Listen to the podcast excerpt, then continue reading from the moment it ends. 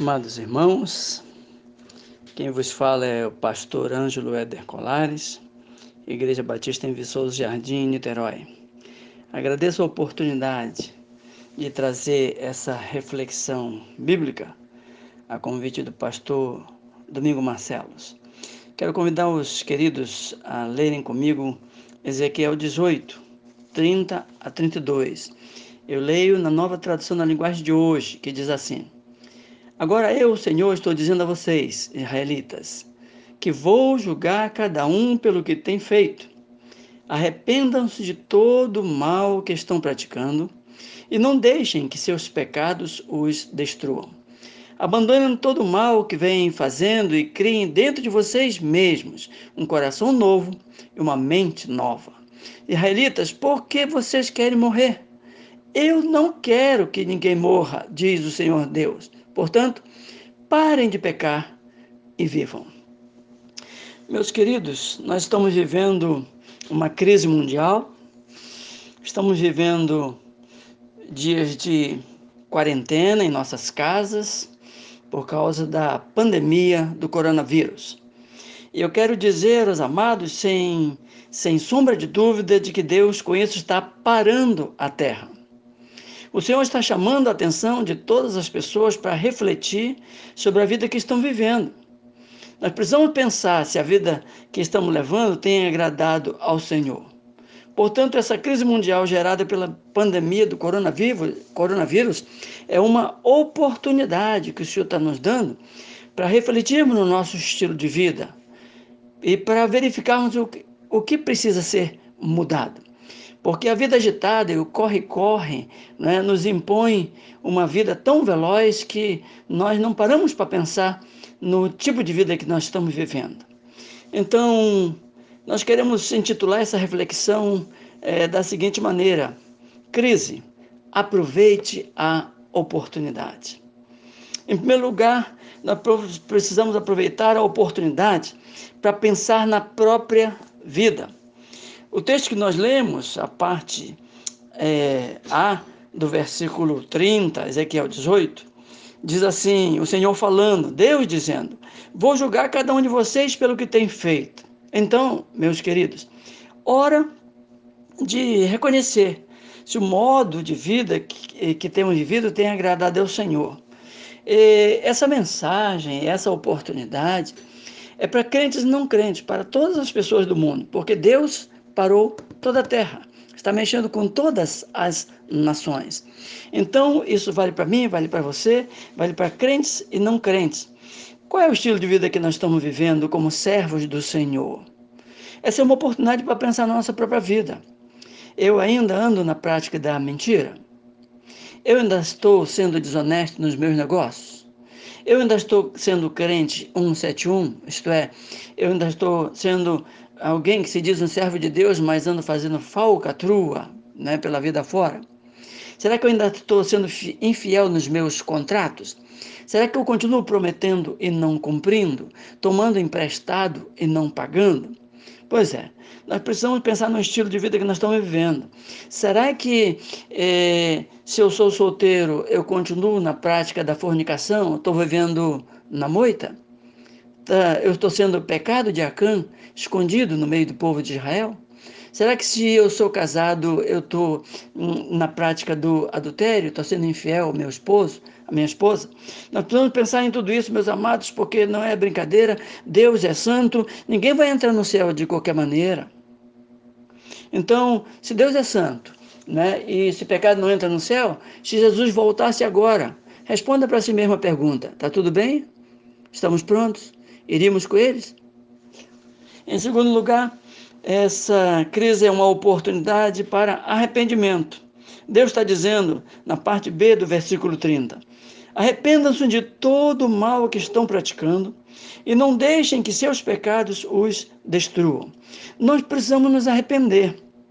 Portanto, o momento é uma oportunidade de arrependimento para escapar da morte. É?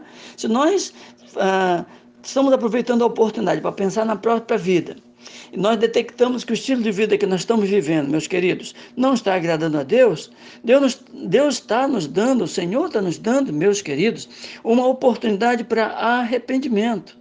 Meus queridos, se nós nos arrependermos, não há como confessar pecado. E se o pecado não for confessado, não há como ser perdoado. Porque o Senhor diz na sua palavra: se confessarmos os nossos pecados, Ele é fiel e justo para nos perdoar os pecados e nos purificar de toda a injustiça. Então, sem arrependimento, não há perdão para os pecados. Desculpas não perdoam o pecado. Né? É, muitas vezes nós apresentamos para nós mesmos racionalizações.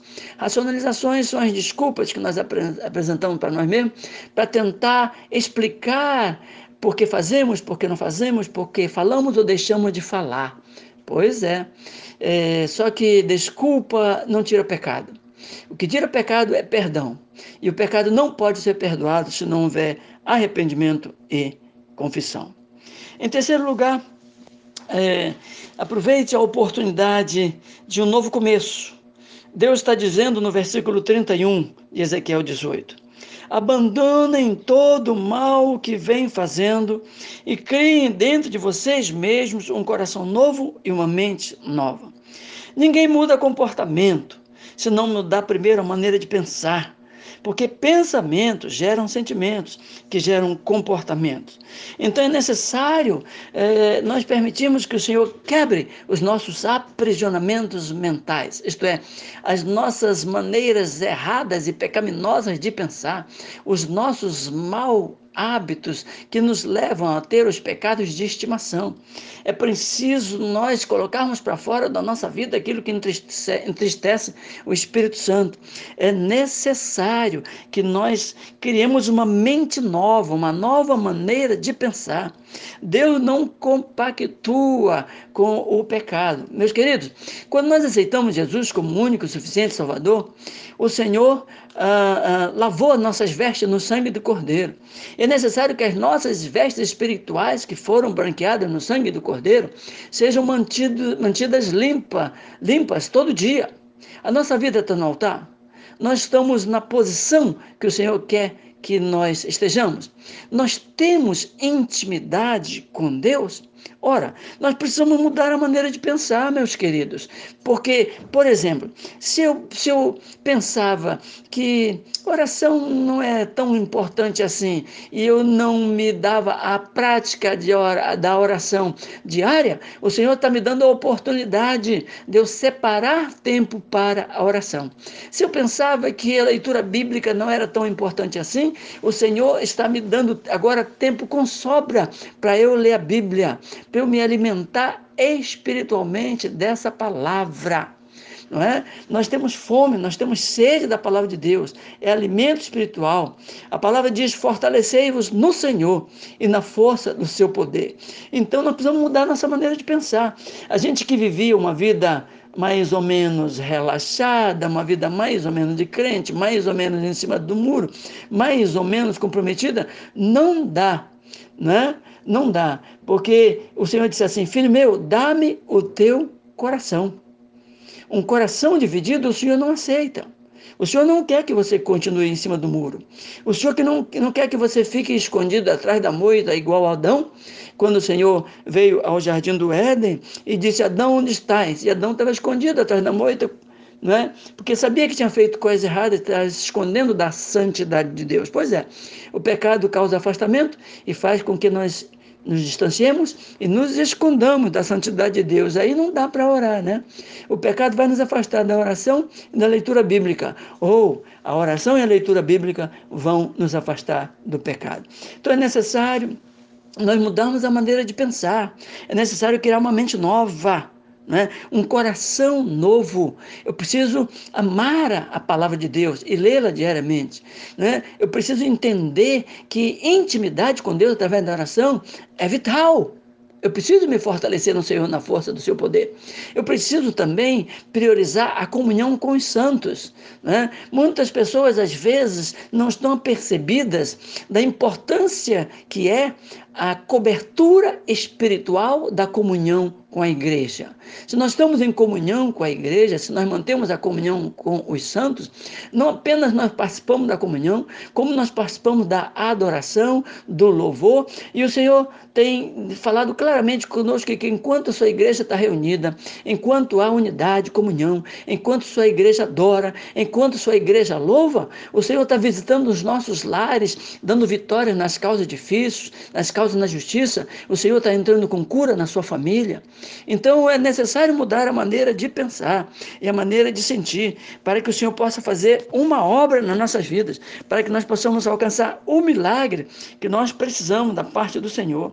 Então nós precisamos não convencer os outros, mas convencer a nós mesmos de que nós devemos voltar a orar, voltar a congregar, voltar a ler a Bíblia, voltar a fazer o culto doméstico, voltar a jejuar.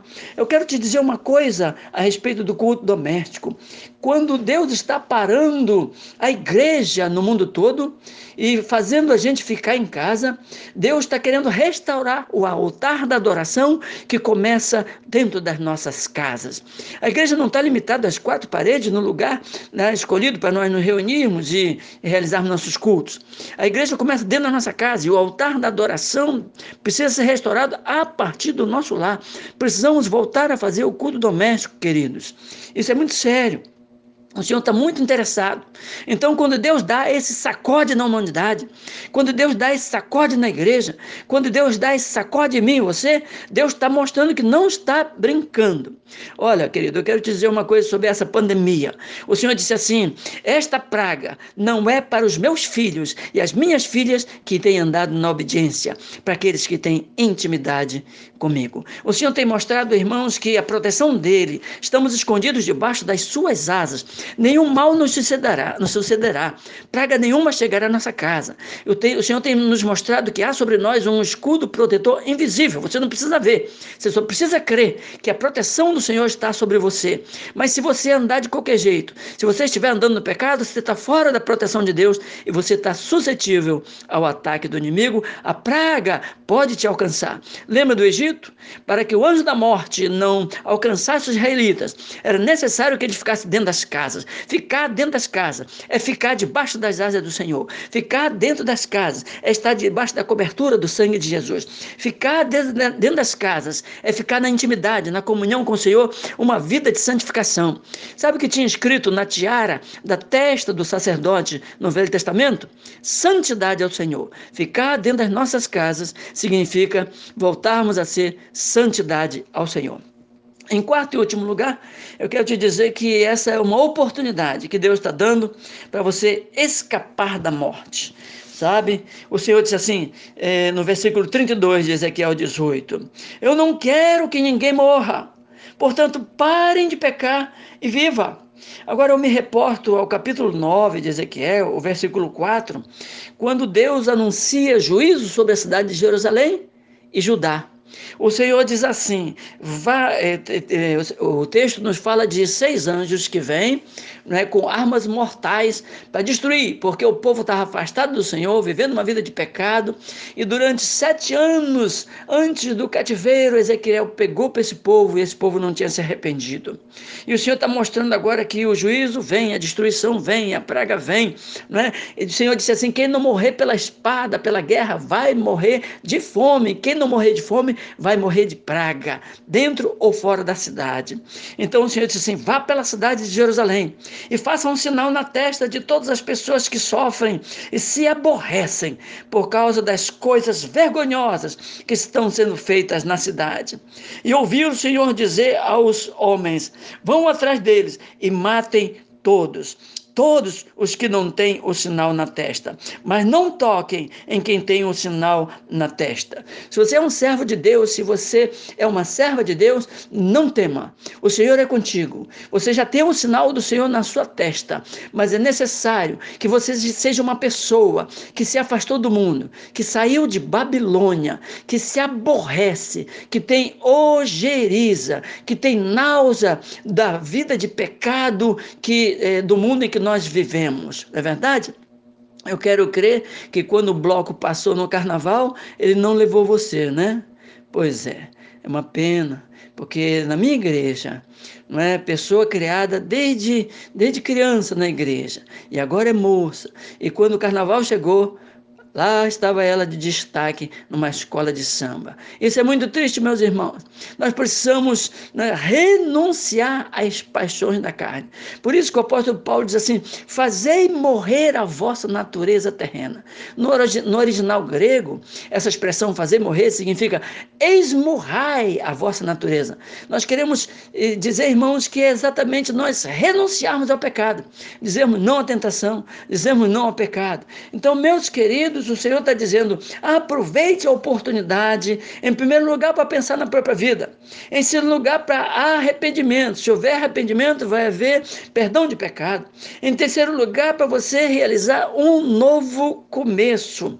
E em quarto lugar, para você escapar da morte, porque Deus deixou muito claro com essa pandemia de que Ele não está brincando, nem com a igreja, nem com o mundo. O Senhor tem dito a respeito de muitos que foram contaminados na China. O Senhor disse que alguns servos de Deus na China foram contaminados e que iam morrer. Mas iam morrer para dar testemunho da sua fé, para que as pessoas vissem como é que um crente procede numa situação como essa. Nós não ficamos apavorados, não ficamos angustiados, não ficamos aflitos. Nós estamos protegidos pelo Senhor. E se o Senhor permitir sermos contaminados, se vier algum servo de Deus a morrer, é porque Deus tem propósito nisso. Nenhum crente vai ser chamado à presença de Deus antes da hora. Nenhum crente vai morrer sem que o Senhor chame à sua presença. Mas eu quero dizer a você: fica com o Senhor, que o Senhor está contigo. Essa praga não é para nós. Viva em santidade de vida. Aproveite a oportunidade que o Senhor está dando a todos nós. A oportunidade é de continuar sendo fiéis ao Senhor, andando em santidade de vida, é, fazendo juiz ao, ao, ao que está escrito na testa do sacerdote desde o Velho Testamento, porque todos nós somos nação santa, sacerdócio real, santidade ao Senhor. Que Deus abençoe você nesse propósito. Não tenha medo, porque o Senhor já disse a respeito do Brasil. O Senhor disse a respeito do Brasil que ele já está fazendo o vírus recuar, que ele já está repreendendo, porque no Brasil há uma igreja que clama e ele ouviu o clamor da sua igreja. Não tema, creia somente.